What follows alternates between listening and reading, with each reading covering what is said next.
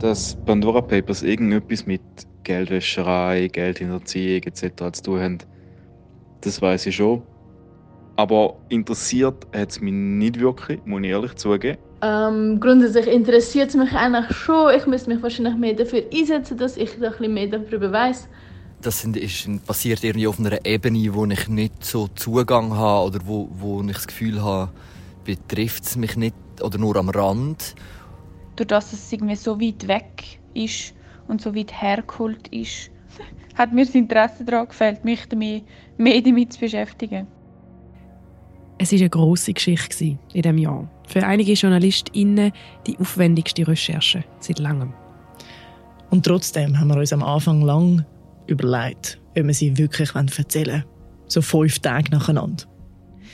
Die Bedenken, die wir hatten, das Thema ist zu komplex. Es ist zu lang her und vielleicht interessiert es die Leute auch hinten und vorne nicht.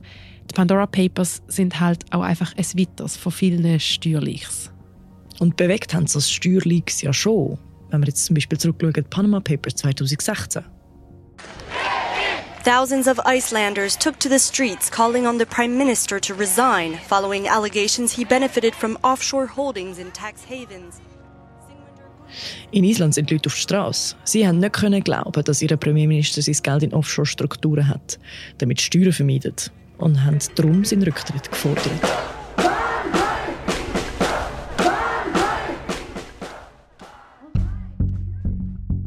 Und hier in der Schweiz? Der Bankenplatz hier ist mit drin in diesen Finanzskandal und ist weltweit lang renommiert für seine Diskretion. Die Publikation der Pandora Papers hat die Leute nicht auf die Straße gebracht. Als ich meinen Freunden erzählt habe, dass wir eine Serie darüber machen, haben viele auch nicht ganz verstanden, wieso. Äh, es äh, interessiert mich bedingt, empört mich auch nicht mega fest. Ich interessiere mich leider auch zu wenig dafür. Ich würde manchmal gerne mich mehr interessieren für Berichterstattungen. Ich habe es bis jetzt aber nicht geschafft, weiß aber auch nicht warum. genau das ist es. Seit Anfang an von dieser Serie begleitet uns die Frage danach, wieso interessiert uns das in der Schweiz nicht? Oder wieso interessiert es uns einfach nicht so fest? Darum geht es in der fünften und letzten Folge unserer Serie über die Pandora Papers. Wir sind Laura Bachmann und Vivian Kuster. Schön, sind ihr mit dabei.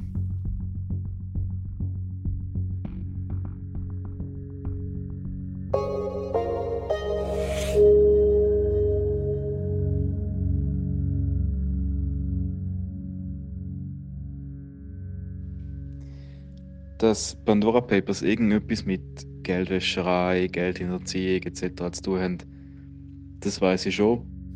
Ähm, Steuerhinterziehung und, und alles Mögliche an Sachen über Firmen. Irgendeine Briefkastenfirma-Geschichte, wo, wo Leute probiert haben, ihr Vermögen oder Firmen probiert haben, ihr Vermögen irgendwie an, an Steuerbehörden vorbeizuschleusen und ich glaube, es ist darum gegangen, dass mega viele Leute, wie zum Beispiel irgendwie Präsidenten oder Minister oder einfach Leute, die viel Geld haben, irgendwie Geld versteckt haben. Grundsätzlich interessiert es mich sehr, aber so Geschichten sind immer extrem kompliziert, um überhaupt zu verstehen. Wir haben da Menschen gehört, die zwar ein bisschen wissen, um was es bei diesen Datenleaks geht, aber sich nicht intensiv dafür interessieren. Wenn man die Leute fragt, was der Kern von Panama, Paradise oder Pandora Papers ist, haben viele gesagt, reiche Menschen, die ihr Geld vor der Steuerbehörde verstecken. Und das finden zwar viele nicht so gut, aber jetzt auch nicht skandalträchtig. Und was man auch immer wieder hört, viele finden es empörend, aber sie glauben, man kann eh nichts machen. Zum herauszufinden, woher das Desinteresse und vielleicht auch die Resignation am Thema gegenüber kommt, haben wir mit verschiedenen ExpertInnen geredet. Einer davon hat dann aber gerade mal unseren Eindruck, dass es niemand interessiert, in Frage gestellt. Dass es niemand juckt, ist ganz sicher nicht der Fall, sonst wären wir wahrscheinlich jetzt nicht da. Ja, mein Name ist Stefan Joller. Ich beschäftige mich schon seit einigen Jahren ähm, im Bereich von der Soziologie, insbesondere um Moral- und Skandalforschung.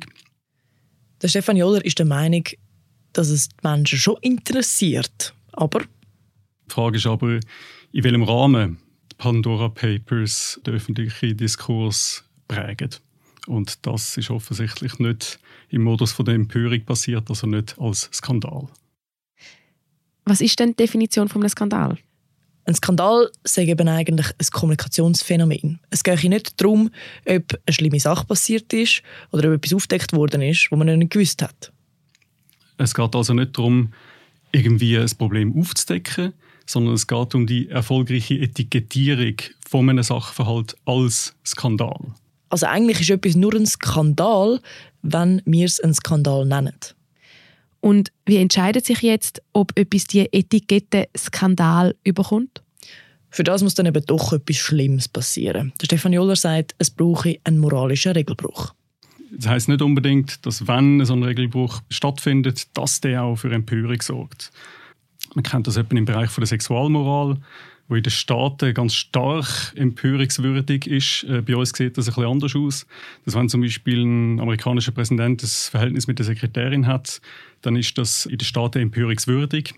Bei uns ist das natürlich nicht regelkonform, aber es rührt nicht dazu, das führt nicht dazu, dass man sich gleichermaßen darüber empört. Und jetzt ist halt die Frage auf unseren Case angewendet, sind Pandora Papers in der Schweiz ein moralischer Regelbruch? Was jetzt sicher noch dazu kommt, ist die spezielle Rahmung in der Schweiz.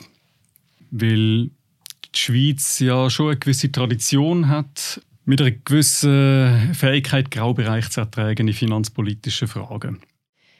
Der Stefan Jolla gibt uns also eine erste Begründung, wieso es in der Schweiz wohl keine kollektive Empörung gibt. Aber also individuell finden wir es ja schon schlimm. Dann empört mich das so im Allgemeinen immer wieder weil ich mir nicht vorstellen kann, dass man den Mut hat, zum ja, den Staat zu täuschen. Aber ja, ich glaube, da ist es wichtig zu unterscheiden, was der Stefan Joller meint. Er redet darüber, dass wir uns kollektiv, also als Gesellschaft, nicht empören. Uh, so they can see that we are not going to tolerate any offshore uh, in, in power in Iceland anymore. Und so hat es eben nicht in der Schweiz. Die Leute sind nicht auf der Straße. Und die meisten aus dem Umfeld, mit denen wir geredet haben, haben schon gefunden, es ist schlimm, aber... Man erwartet auch ein bisschen, dass so Sachen passieren. Es ist wie so, ja, halt ein weiterer Strich auf der Liste von reichen, reichen Menschen, Politikern, Stars, die sich wieder über, über Regeln hinwegsetzen. Du als kleiner Schweizer ja, irgendwann hast du Lust ein bisschen verloren, oder das Interesse ein verloren an dem Ganzen. Es gibt aber auch immer Erwartungen, die sich an den Kontext richten. Zu welcher Zeit passiert das? Von wem wird die Tat begangen?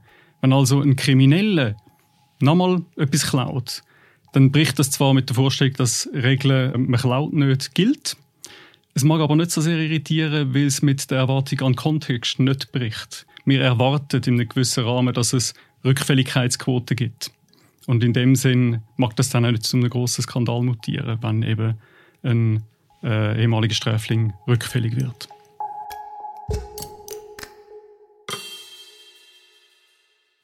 Es ist also nicht neu. Panama Papers, Paradise Papers und jetzt Pandora Papers. Und genau das, sagt eben auch Stefan Joller, ist ein zweiter Grund, wieso wir das als Gesellschaft keinen Skandal finden. Okay, kurze Zusammenfassung für Zwischentüren. Aus einer gesamtgesellschaftlichen Sicht gibt es also Gründe, warum die Pandora Papers nicht zu einem Skandal geworden sind. Erstens, Finanzskandal kennt man in der Schweiz. Also, man ist langsam ein bisschen abgestumpft und es ist etwas, was man in der Finanzwelt schon fast erwartet. Zweitens, es scheint kein moralischer Regelbruch. Finanzskandal findet man in der Schweiz nicht wahnsinnig schlimm. Ja, ja das ist soweit. Es gibt jetzt aber auch Gründe auf der individuellen Ebene. Über die haben wir mit der Neurologin und Psychologin Maren Urner geredet. Ich bin Maren Urner, bin Neurowissenschaftlerin und aktuell Professorin für Medienpsychologie an der Hochschule für Medien, Kommunikation und Wirtschaft in Köln. Die Maren Urner sagt, es bräuchte drei Sachen, dass uns etwas wirklich beschäftigt. Was wir eben aus den Neurowissenschaften und der Psychologie ganz klar wissen, ist, dass eben eigentlich so drei Komponenten der Nähe dafür sorgen, dass wir uns mit Dingen auseinandersetzen. Und diese drei Komponenten sind eben eine zeitliche Nähe, also dass es jetzt passiert, nicht erst in 20, 30 Jahren. Das ist ja bei den Pandora Papers und auch den anderen P-Papers sozusagen, die wir vorkamen, gegeben. Dann muss es aber auch eine räumliche Nähe geben. Da wird schon ein bisschen schwieriger, gerade mit Blick auf die Thematik. Und, und das ist vielleicht an dieser Stelle die kniffligste Stelle, eine soziale Nähe. Zeitliche Nähe ist mir klar, räumliche Nähe ist mir auch klar. Aber was meint Maren Uhr noch mit sozialer Nähe? Sie sagt, dass bei den Pandora Papers ganz bestimmte Menschen etwas machen, die mit unserem Alltag einfach nicht viel zu tun haben. Also die wenigsten von uns haben eine eigene Briefkastenfirma oder sind Dinge Beraterinnen von Menschen, die die Herkunft für ihrem Geld verschleiern wollen. Wir haben also keine soziale Nähe.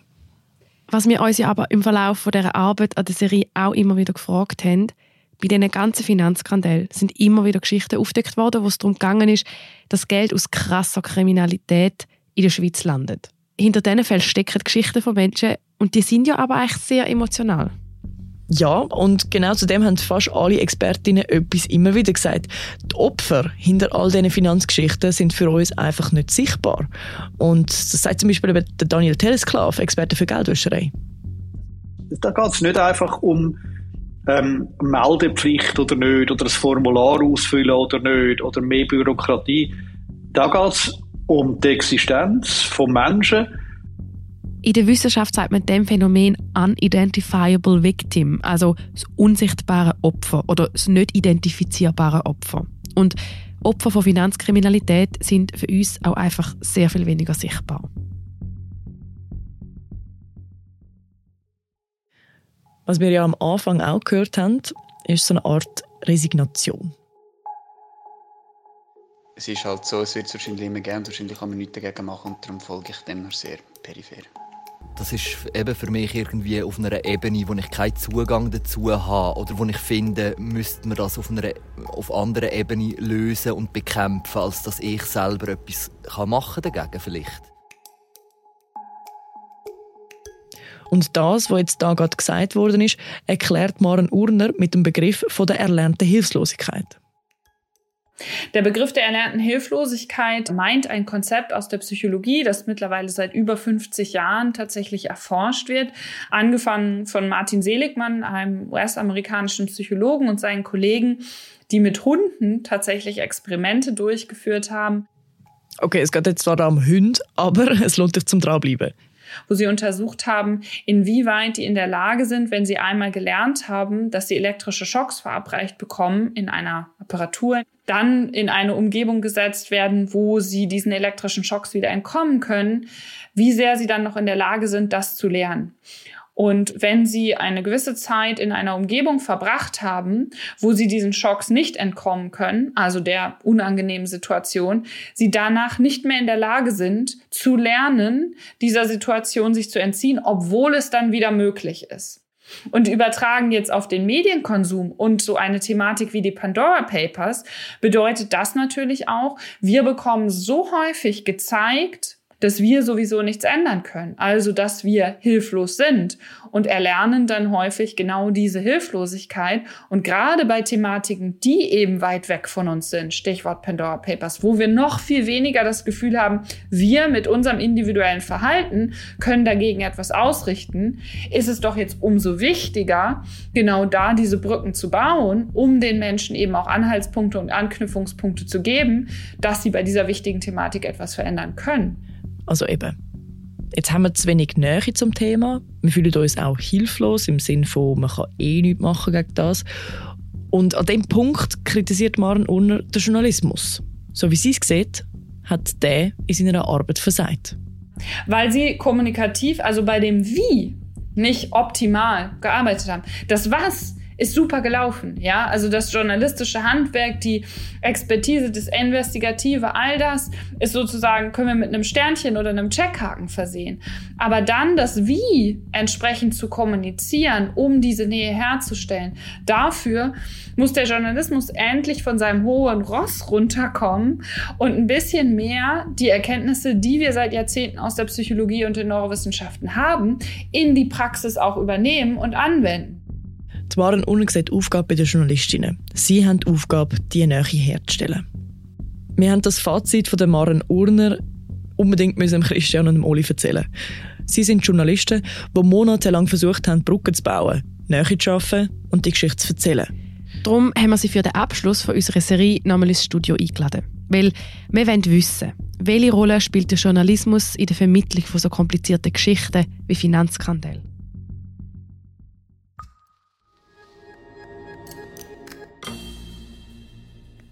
Wir sind gerade wieder zurück. Ich bin der Thomas Möckli, Nachrichtenchef bei Tamedia. Bei Nachrichten, die für uns interessant werden stellen sich meistens zwei mögliche Probleme. Erstens, die Nachricht ist so offensichtlich, dass ihr sie schon gehört habt. Oder zweitens, sie ist so versteckt, dass man sie nicht automatisch erkennt. In beiden Fällen muss der Nachrichtenchef Fragen stellen. Fragen zum Beispiel wie, warum ist das wichtig? Fragen stellen allein könnte man ja schon gratis machen. Aber ohne Antworten macht das für euch alle nicht viel Sinn. Antworten suchen ist extrem aufwendig. Genau das könnt ihr unterstützen mit einem Abo via tagiabo.ch.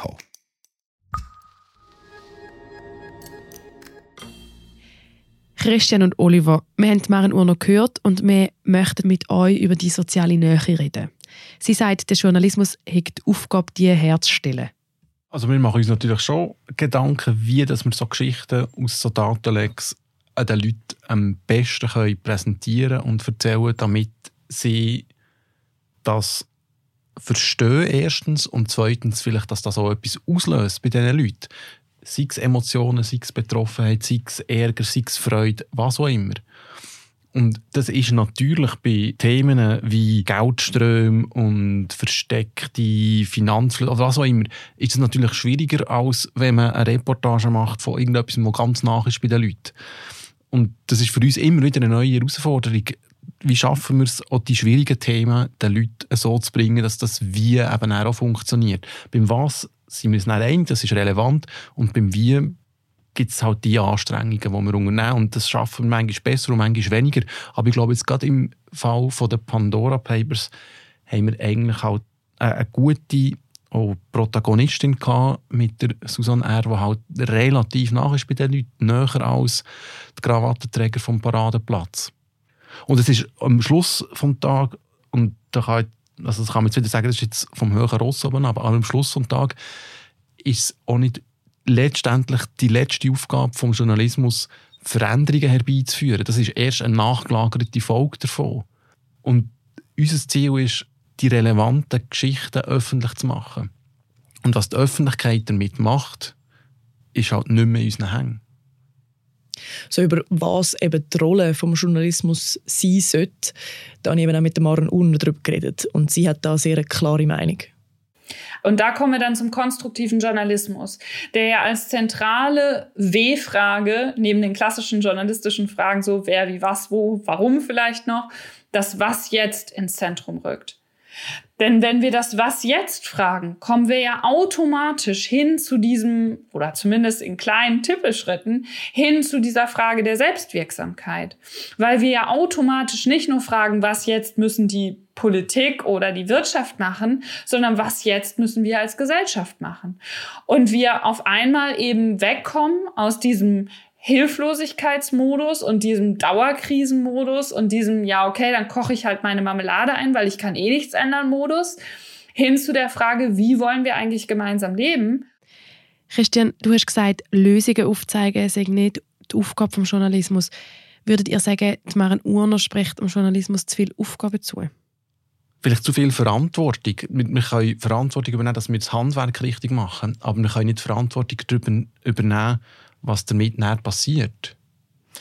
Oder vielleicht kann man ja ein Beispiel geben. Wir haben ja im Rahmen der Panama Papers einen Fall von Kinderhandel, oder? Also wo äh, Kinder in Russland sind gehandelt und vergewaltigt worden in einem Bordell. Und es hat sich herausgestellt, dass der Besitzer eine Offshore-Firma mit einer Adresse in der Schweiz. Jetzt geht das für mich in die Kategorie vom sauberen Geschäfts- und Finanzplatz. Oder wollen wir so Leute haben in der Schweiz? Und schon nur mal, wenn wir könnten erreichen, und das haben wir noch nicht wirklich geschafft, dass die Leute verstehen, dass es eben nicht um Steuerhinterziehung geht, primär, das sicher auch, sondern dass es um Straftaten geht, die im Ausland verübt worden sind. Drogendelikte. Äh, wir haben Fälle gehabt, wie in den Panama Papers, aber auch später andere Fälle von Sanktionsbrechern, die dann halt am Schluss äh, was weiß ich, Giftgas importieren in Syrien und nachher irgendwie äh, grosse Verbrechen anrichten. Und so Leute können Geschäfte über Offshore-Firmen, die teilweise auch in der Schweiz tätig sind. Und das ist etwas, was wir müssen thematisieren und wo wir quasi einfach nur bis zu einem gewissen Grad können Nähe herstellen zum Leser. Einfach so weit, bis halt irgendwie möglich ist. Und wenn wir das halt nicht schaffen, dann ist es für mich kein Kriterium, um auf die Berichterstattung zu verzichten. Also wir haben jetzt den Eindruck, dass die Leute das schon lesen und sich dafür interessieren, aber dann eben so ein bisschen die Schultern zucken. Dass es entsteht wie nicht ein Engagement aus dem heraus. Ja, ich glaube, das ist sicher sehr, sehr gut möglich. Ähm, jetzt muss man aber auch wiederum sagen, wir sind ja nicht allein in der Berichterstattung, sondern wir sind Teil von einem Konsortium. Und als Konsortium bewirken wir dann schon sehr viel, muss man auch sagen. Und auch Sachen, die nachher wieder Rückkopplung in die Schweiz haben. Das ist ja gerade jetzt eben die Panama Papers, wo ja wo ja auch thematisiert worden sind. Der Pandora Paper das beste Beispiel, dass nämlich im Ausland plötzlich registriert worden ist, ja hallo, die, die Schweizer äh, Berater und Treuhänder die können da in einer Gesetzeslücke schaffen und dann prompt auch Druck aus dem Ausland, dass wir unsere Gesetze ändern und jetzt unsere, unsere Parlamentarier über das äh, darüber reden und sie werden das auch weiterhin tun.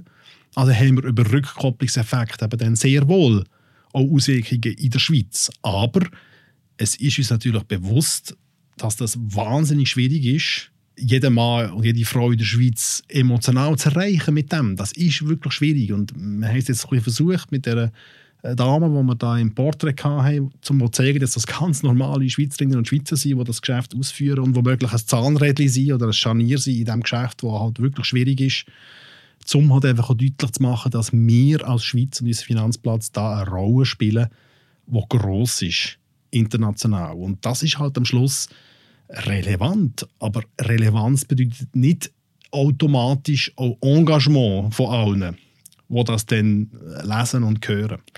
Uli, du hast jetzt gerade von dem Engagement geredet. Und eigentlich haben wir ursprünglich von euch wissen, wieso interessiert es die Leute nicht. Aber jetzt müsste die Frage ja mehr sein, muss es die Leute überhaupt interessieren, wenn sie nicht die sind, die etwas ändern können?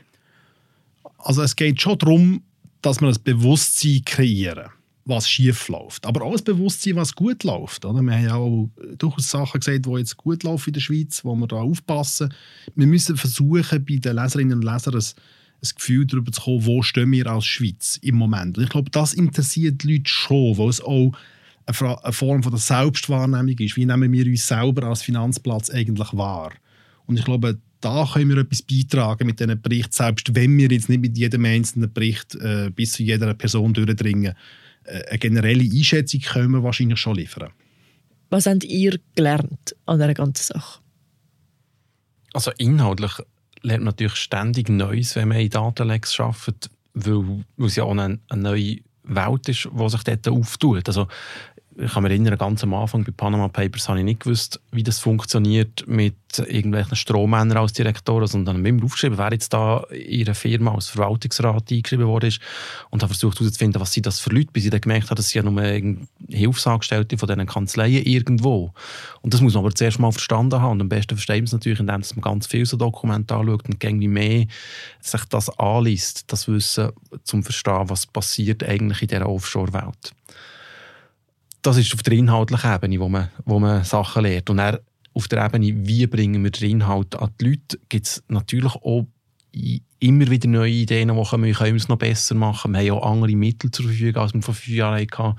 Ja, die grosse Erkenntnis ist der Einsatz von Video und von Podcast. Ja, weil ich glaube, der Aspekt vom Erklären ist eigentlich der absolut zentrale bei diesen Geschichten. Also durch, erst durch die Erklärung entsteht eigentlich überhaupt der Skandal, wenn man so will. Also kann man auch sagen, dass die These, die wir hatten, dass es die Leute nicht interessiert, dass man die wie kann widerlegen kann, wenn man die Hürde mal geschafft hat, um in das Thema hineinzufinden. Ja, ich glaube nicht, dass so ein wirtschaftlich fokussiertes Land wie die Schweiz eine ganze Branche wie die Finanzsektor den Leuten einfach egal ist. Das glaube ich nicht. Ich glaube, die Leute interessieren sich dafür, ähm, wie unser Finanzplatz funktioniert. Und da gibt es beide Seiten. Die einen, die finden, ja, also, es läuft super und die, die Journalisten wieder am Umheben, oder? Das, gibt's, das ist die eine Seite. Und die anderen, die finden, es läuft gar nicht gut, wir müssen dringend etwas machen. Aber ich glaube nicht, dass es äh, flächendeckend den Leuten egal ist. Das glaube ich nicht. Also ich denke, wenn wir eine Umfrage machen und den Leuten die Frage stellen, wollen sie, dass in der Schweiz dubiose Gelder liegen? Und man kann Ja und Nein ankreuzeln, gäbe es wahrscheinlich nicht so viele, die Ja ankreuzeln. Jetzt rein von der Grundüberzeugung, die sie haben. Die Frage ist aber nachher, wie aktiviert man die Grundüberzeugung, dass man das tatsächlich als aktives Problem wahrnimmt. Und da sind wir wieder bei dem Thema von der äh, Aufmerksamkeitsgenerierung. Oder eben beim konstruktiven Journalismus. Das haben wir jetzt ja schon erwähnt, aber meine letzte Frage wäre, inwiefern wäre denn euer Journalismus konstruktiv? Also konstruktiv ist er natürlich dann, wenn er am Schluss etwas bewirkt. Im Sinne von, dass sich Bestimmungen ändern und dass damit auch der Finanzplatz an sich eine Veränderung erfährt. Das ist jetzt nicht in einem sehr grossen Teil gelungen bei den Panama Papers, aber über kurz oder lang wird das passieren. Und was auf jeden Fall jetzt schon passiert ist, ist, dass so Offshore-Firmen zunehmend einfach verbannt werden. Also haben wir eigentlich eine Finanzmoral entwickelt in der Schweiz? Ja, also im Vergleich zu den 90er Jahren und vorher auf jeden Fall. Das ist also auf jeden Fall meine, meine Ansicht und ich glaube, das sieht man ja auch in den Daten. Oder? Die Daten gehen ja zum Teil Jahrzehnte zurück. Oder? Also wir sehen ja zum Teil Geschäfte sogar aus den 80er Jahren noch in diesen Daten. Und wir sehen auch, wie sich das verändert hat über die Jahrzehnte. Und so wie ich das gesehen habe, hat es einen deutlichen Unterschied gegeben in den 90er Jahren und in den 0er Jahren im Vergleich zu nachher, wo wir dann halt wirklich äh, das Bankkenntnis abgeschafft haben und verschiedene andere Sachen auf dem Finanzplatz geändert haben. Da sieht man auf jeden Fall eine, eine Entwicklung und, wie ich finde, eine positive. Also es ist ja quasi behördlich anerkannt, sage ich jetzt mal, ähm, seit ein paar Jahren, dass das Offshore-Geschäft ein problematisches Geschäft war. Dort hat es einen Paradigmawechsel gegeben, ähm, einen Bericht von äh, äh, besten Experten vom Bund, die selber zum Schluss gekommen sind, dass Offshore-Firmen eine der häufigsten Ausprägungen vom, von der internationalen Finanzkriminalität ist, die die Schweiz ganz besonders gefährdet. Das steht so in einem Behördenbericht von 2017. Und das wäre zehn Jahre früher undenkbar gewesen, dass die Schweiz als Land so etwas würde schreiben würde, das so stark ähm, auf, auf einen Finanzplatz setzt. Und ich wage jetzt sogar behaupten, das wäre undenkbar gewesen ohne Panama Papers. Das kann gut sein. Ich denke, das war unser Schlusswort. Gewesen. Und zwar nicht nur für heute, sondern für unsere ganze Serie zu den Pandora Papers und ihren Dimensionen. Danke Christian, danke Oliver. Danke.